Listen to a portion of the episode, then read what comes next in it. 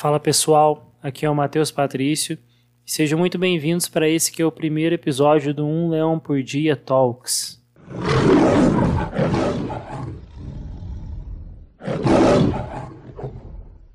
E eu tô aqui com ele, que é um grande amigo meu de longa data, Rafael Bandoni. E aí, Rafael, tudo bem? Fala, Matheus, tudo bem? E aí? Tudo jóia. Rafael, começa aí se apresentando, meu amigo. Fala quem é você, o que, que você faz, quais projetos você tem na internet, como é que Beleza. Bom, eu sou o Rafael, eu sou podcaster também, né? Tenho um, um, projeto de podcast chama Eu Queria Saber. E eu trabalho com análise e ciência de, de, dados numa empresa de tecnologia, numa multinacional. E aí eu tento, por ter esse viés de dado, eu sempre tento levar é, essas coisas para o podcast, né? Tentar trazer fatos e, enfim, é isso. É isso que eu faço. Bacana, porque aqui no Leão por Dia a gente sempre trata sobre direito, tecnologia, e não é porque você é meu amigo há muito tempo, não, mas isso é, verdade, eu te admiro bastante todo o trabalho que você sempre faz na internet. obrigado, obrigado. Mas, o Rafa, fala para mim então, meu amigo, o que, que, é exatamente ciência de dados? O que, que, é esse trabalho de análise, ciência de dados? Qual é a diferenciação? E o que, que você faz assim? Tá. A, a área que eu atuo, particularmente, é uma área de, de performance. Então, eu pego lá dados de negócio, né? Dados que tem a ver com, com negócio, com escalabilidade, com, enfim, receita e tal. E aí eu tento aplicar fórmulas de ciências de dados nessas coisas. Mas é, a área de ciência de dados é uma área muito grande. Ela é uma área que ela tem várias sub-áreas, vamos dizer assim, né? Então, assim, a gente pode chamar área de dados, que é a grande área. E aí tem o analista de dados, o engenheiro de dados, o arquiteto de dados e o cientista de dados é uma dessas pessoas. O, o, cientista é a pessoa que ela é necessária por aplicar o método científico nos dados que ela está analisando. Então ela precisa criar modelos de teste, validação de hipótese, toda essa questão da, da ciência, né, do, do, modelo científico mesmo, e aplicar nesses dados que ela é, que, que essa pessoa trabalha. E aí tem várias variáveis envolvidas nisso. O cientista de dados, para ele poder fazer isso, ele precisa ter um banco de dados estruturado. E aí, geralmente, essa estrutura vem por conta de um engenheiro de dados ou de um arquiteto de dados e tal. E, e na ponta, por exemplo, se você tem alguém que é um analista de negócio, você precisa ter análise dos dados de negócio. E aí é um analista de, de dados, que é a pessoa que está ali mexendo geralmente no, no Excel, com base de dados de venda, de, de, de coisas mais específicas.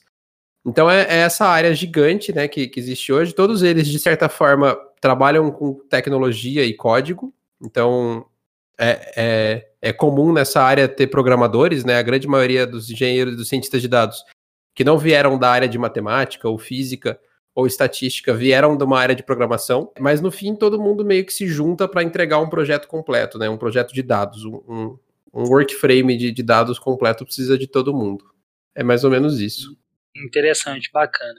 E, Rafa, nesse tempo que a gente está vivendo agora, né, que é uma situação mais complicada, esse tipo de profissão está sendo extremamente mais necessária, né? Ainda mais que envolve tecnologia, e a gente está vivendo num mundo online que onde os dados quem mandam.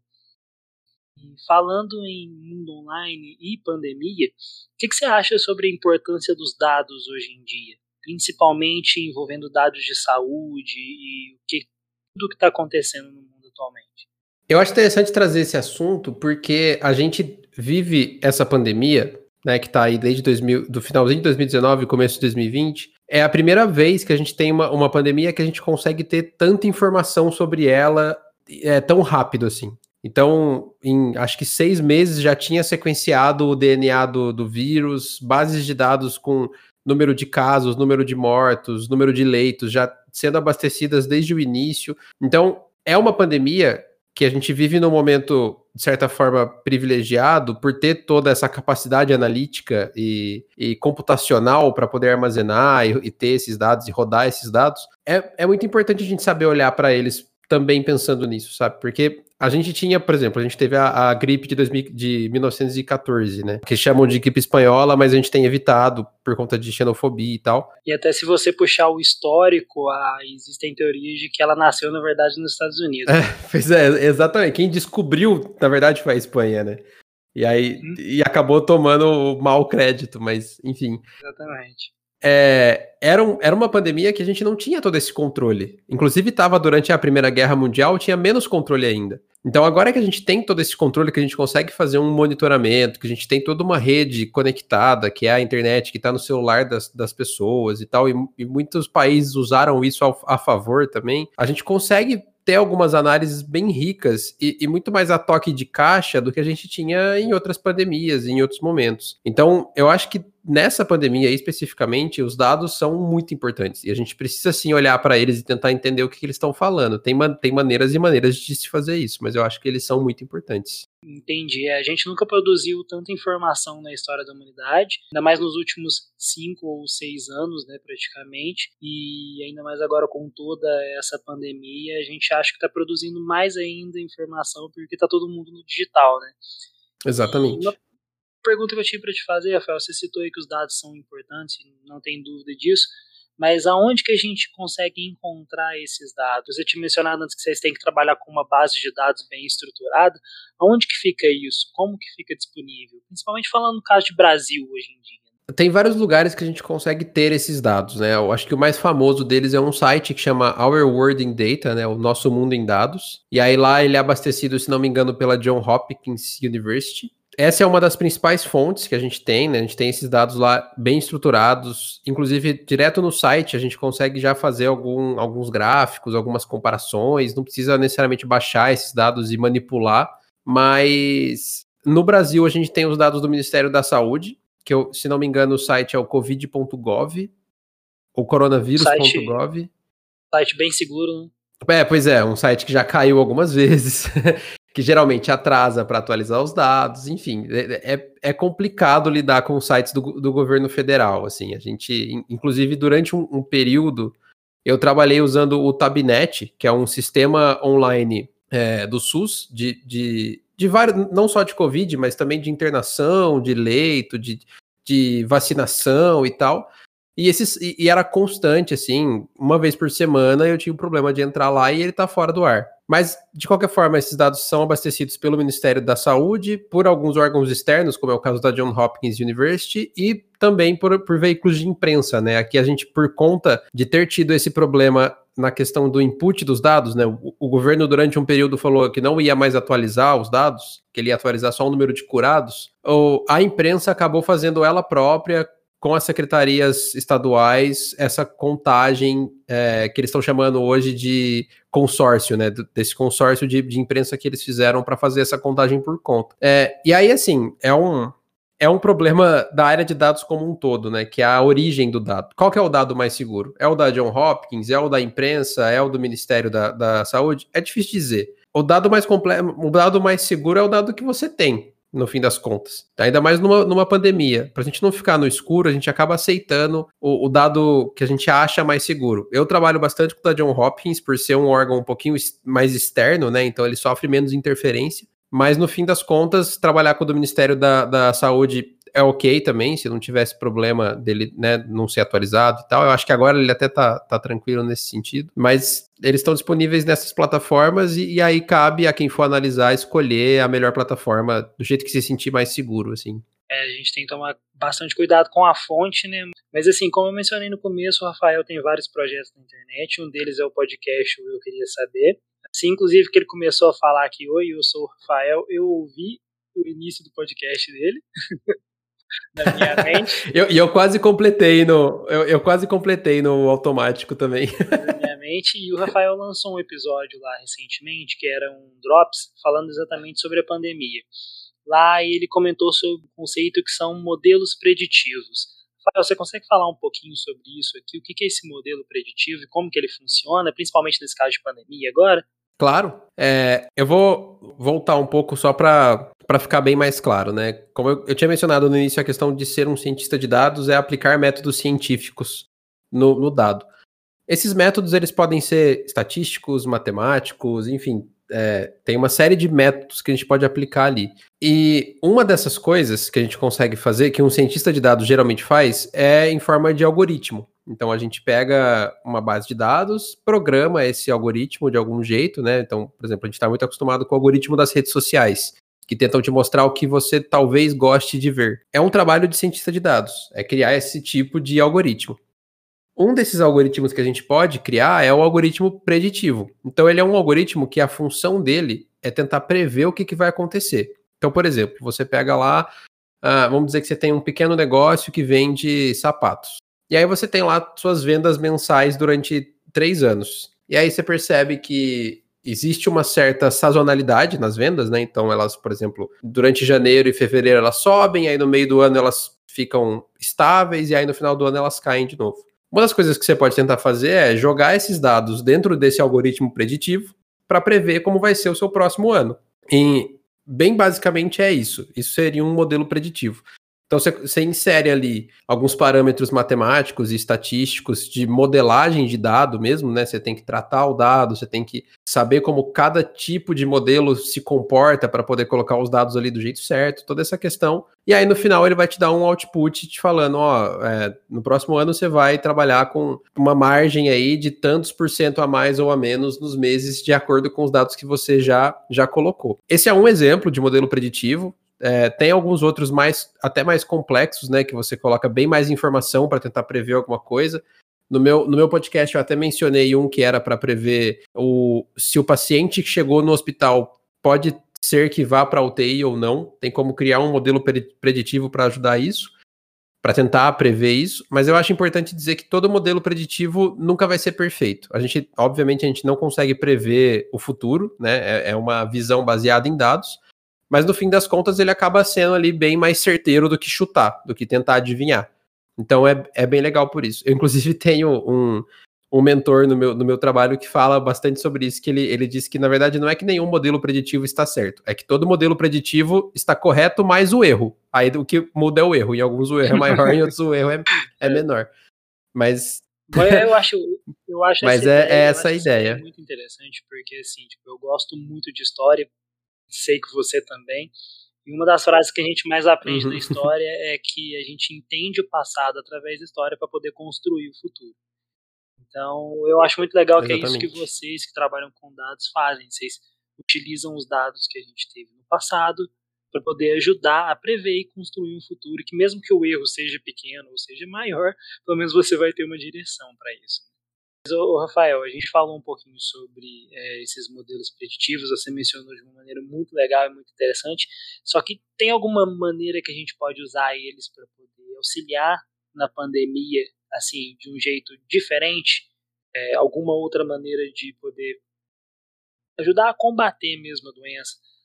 Usar dados financeiros, dados de insumo ou outros do tipo? Uhum.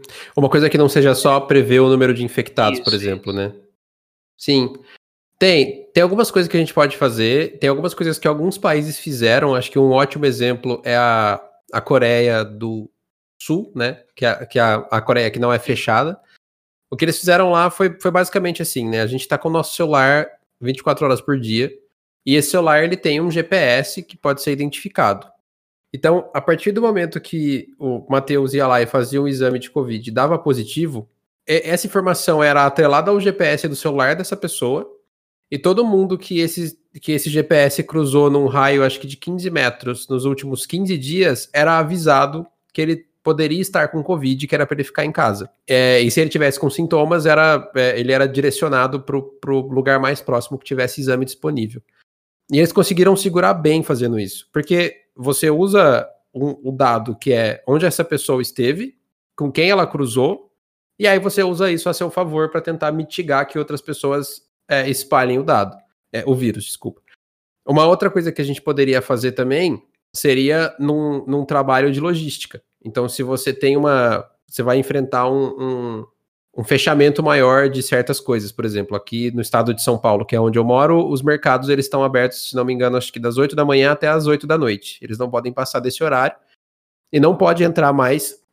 Desculpa e, e não pode entrar mais do que uma pessoa da família por vez. Então, uma coisa que você pode fazer é, com base na, na, movimentação dos mercados, né, na movimentação do caixa e dos produtos que entram e que saem, é tentar ver onde é que está tendo mais necessidade de certas coisas. Então, ah, Eu vejo que no mercado de uma determinada região, e aí óbvio que está atrelado a índices socioeconômicos de cada região, está atrelado a, a comportamento de consumo de cada região, e aí você consegue tirar algum, algumas informações muito boas disso. Então, ah, eu vi que em tal lugar está faltando mais XYZ produtos. Ah, eu vi que o, o horário de pico de tal mercado está acontecendo nesse horário.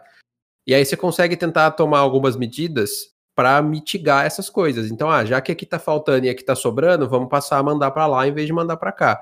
Já que o horário de pico está sendo esse, vamos tentar é, reforçar a, a, não entrada de pessoas nesse horário. Vamos tentar, ou então chamar as pessoas a irem em um outro horário, com algum tipo de, de ação nesse sentido e tal. O, uma coisa que eu acho muito legal disso tudo é que o, o dado, na verdade, ele te dá a informação. Ele não te dá a ação, né? E aí, com base nisso, você vai ter que tomar alguma ação depois. Então, dado a gente tem de monte, né, hoje em dia. O, o, difícil é organizar isso e tomar alguma atitude com base nisso. Então, exatamente falando disso, Rafael, tem como usar esses dados então para demonstrar qual tipo de medida de proteção realmente funciona e guiar é, as atitudes no, futuro. Por exemplo, a gente consegue definir assim de esse realmente esse lockdown de 8 horas até 8 lockdown não, perdão, não teve lockdown no Brasil, mas essa é, esse fechamento, essa limitação de 8 horas a 8 horas, ela realmente funciona? Tem como a gente mensurar isso através de, de dados? Tem, tem. É, um, uma das, das análises que a gente faz bastante é, é, essa análise de você toma uma atitude e observa o que, que muda a partir dela, né? E aí uma coisa que eu acho legal trazer também, que é assim, a gente está vivendo um momento que ele é muito único na nossa história. A gente não tem como bater com o que aconteceu há, há quase há mais de 100 anos atrás, por exemplo.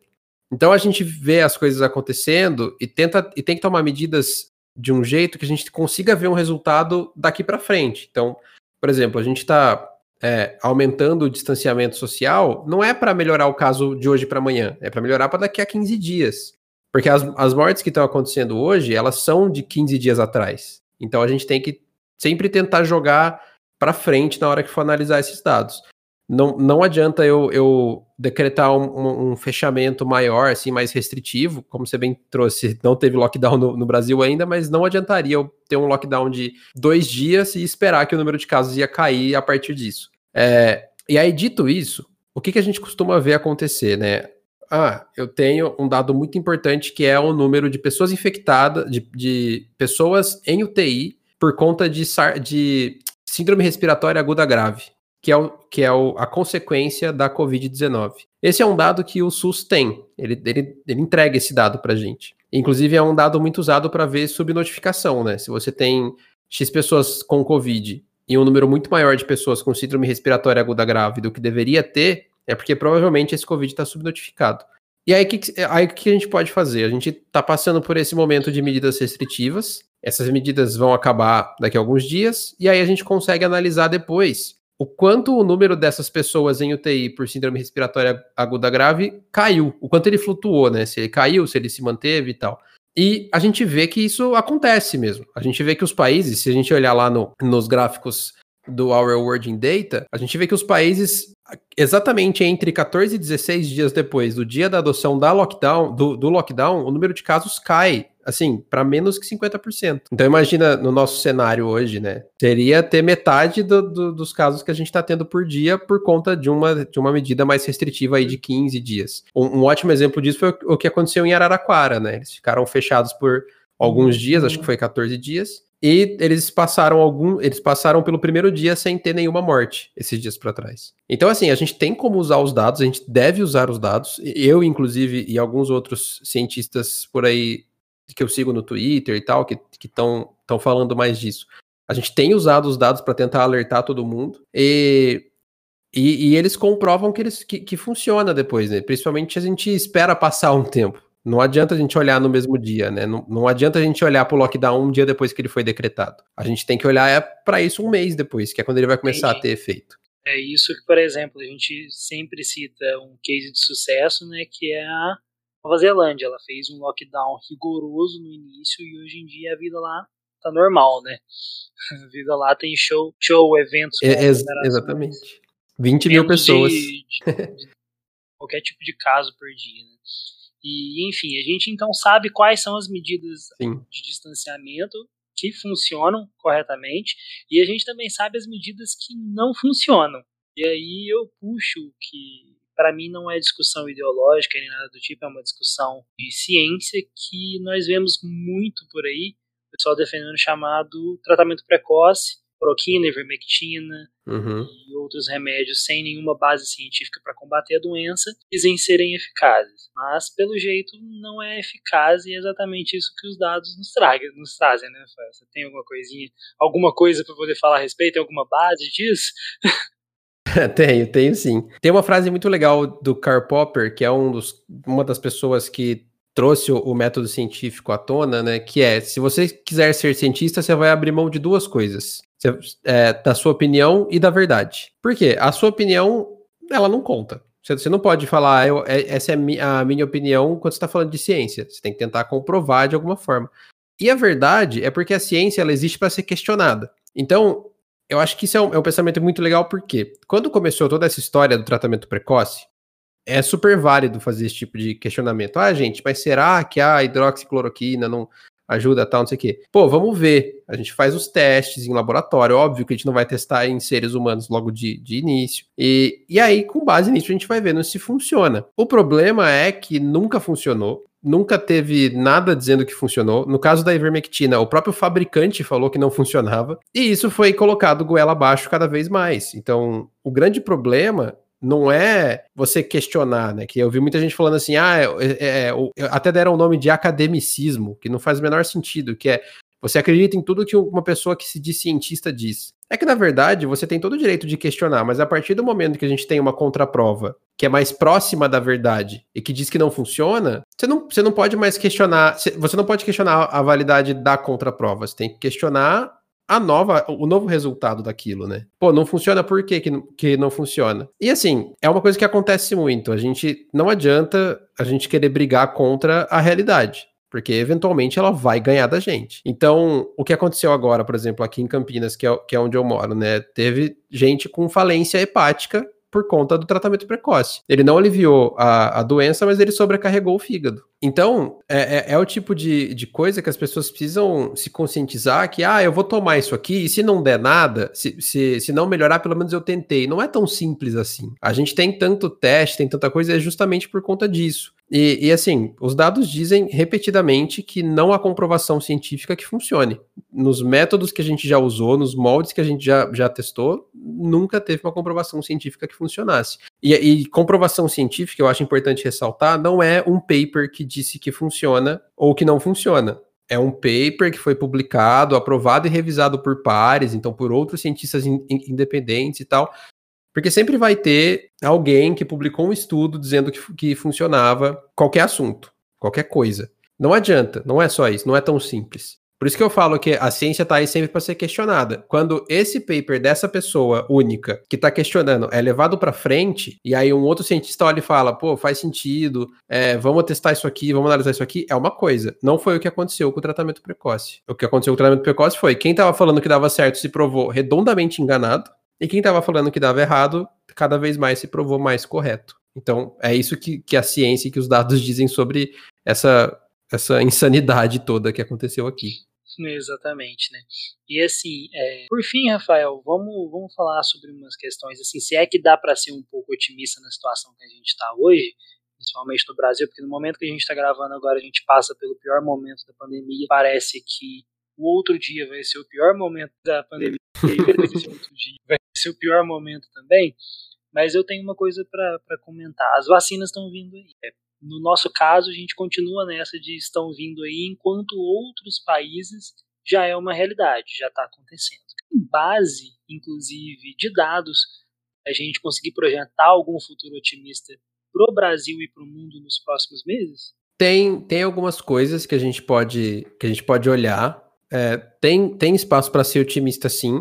Não vai ser por agora, que as coisas vão melhorar pra gente. Vai, vai piorar um pouco ainda antes de, de melhorar. Mas, bom, eu acho que eu vou separar em dois cenários para ficar mais fácil, né? Primeiro eu vou falar do resto do mundo e depois eu vou falar do Brasil especificamente. O, o resto do, do, do mundo, né? Pelo menos a maioria dos países, tem feito um, um é, entrou no fundo das, das vacinas, e, e, tem feito um trabalho legal de vacinação. Nos Estados Unidos já estão vacinando pessoas com 30 anos, então já está bem avançado. E é importante dizer que a vacina ela é uma iniciativa coletiva. Não adianta a gente vacinar poucas pessoas e essas pessoas irem para a rua, porque a gente não sabe em que organismo a vacina não vai funcionar, quem vai pegar o vírus e vai continuar transmitindo, mesmo não tendo sintoma, mesmo a vacina protegendo contra sintomas graves. Então, eu acho importante frisar isso, porque não é, ah, eu tomei a, a vacina e estou super protegido. Não é só porque estamos vacinando que estamos indo bem. Eu acho é, que é necessário dizer isso.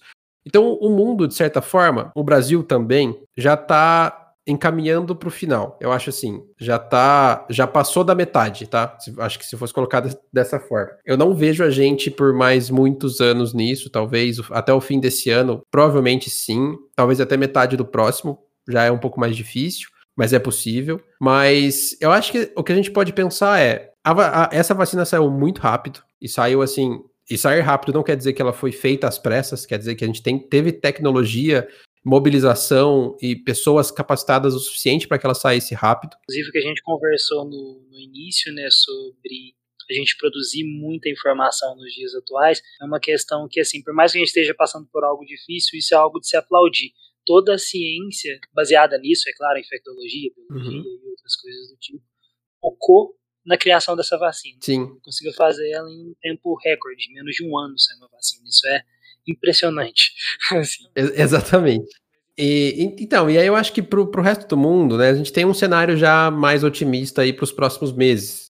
Arrisco dizer que até o fim do ano, provavelmente, a vida já está bem mais normalizada. Para o Brasil, a gente vai levar um pouco mais de tempo e vai depender muito da, né, das decisões governamentais que vão acontecer a partir disso. Então, a gente vai conseguir comprar mais vacina, a gente vai conseguir acelerar a vacinação, fazer uma, uma campanha mais precisa, mais ágil, com menos problema, é, que não falte tão rápido a próxima dose e coisas desse tipo. Mas eu acho que, de certa forma, por conta de pressão, até pressão política também, né, não só pressão popular, eu acho que as coisas devem se acelerar a partir do, do mês que vem. E, e, aí eu acho que vale também dizer que o, Brasil ele é referência mundial de saúde pública e de vacinação.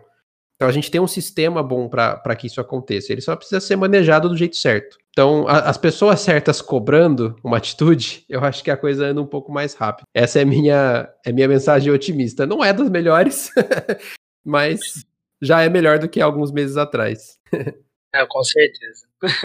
Rafael, queria te agradecer por ter participado do, do episódio de hoje, por ter aceitado conversar comigo, abrir um espaço aí na sua agenda eventualmente vai surgir algum outro tema que com certeza você vai ser convidado aqui, beleza?